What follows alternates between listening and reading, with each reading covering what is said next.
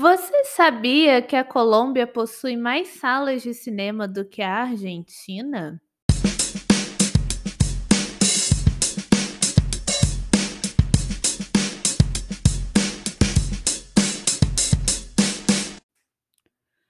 Mesmo com a grande exaltação do cinema argentino que muitos ainda tentam fazer para se desfazer do cinema brasileiro, um outro latino da região vem prosperando lindamente no mercado, sem que ninguém exalte tanto assim.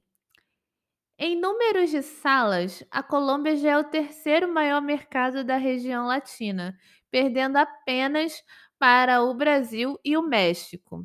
A explicação do sucesso para esse aumento de salas vem das próprias políticas públicas que são estimuladas na região, que além de ser um compromisso do Ministério da Cultura, também tem o Ministério de Tecnologia e Inovação atuando dentro da área do audiovisual, algo que ficou conhecido como economia naranja e que foi impulsionado pelo diretista Ivan Duque. Aí, para a gente ter apenas um lapso de que a direita brasileira é um pouco mais burra do que algumas outras latinas.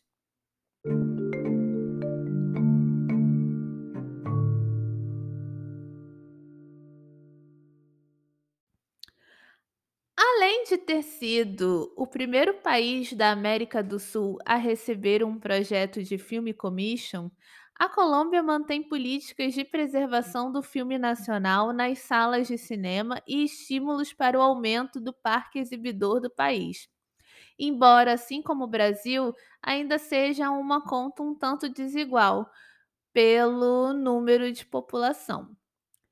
Mas já são aí 1.248 salas em operação atualmente na Colômbia, contra apenas 978 salas em todo o território argentino, para quem gosta aí de fazer comparações. Em 2022, o cinema colombiano também vingou nas salas de cinema do país. Foram 57 lançamentos que tiveram um market share de 1,25%, um excelente número em recuperação, que totaliza quase 2 milhões de público para os filmes nacionais, mas que ainda fica um pouco abaixo de 2019, quando antes da Covid a Colômbia conseguiu chegar à marca de 60 filmes produzidos e teve uma resposta de público de cerca de 4%, juntando aí todos os lançamentos nacionais. Um fato curioso é que todo esse número fica ainda acima até mesmo do Chile.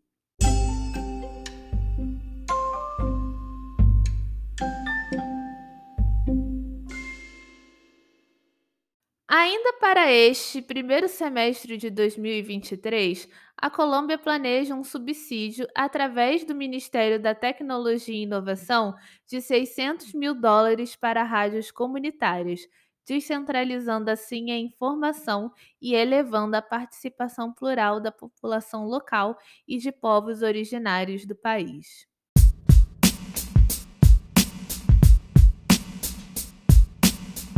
Esse foi mais um Você Sabia?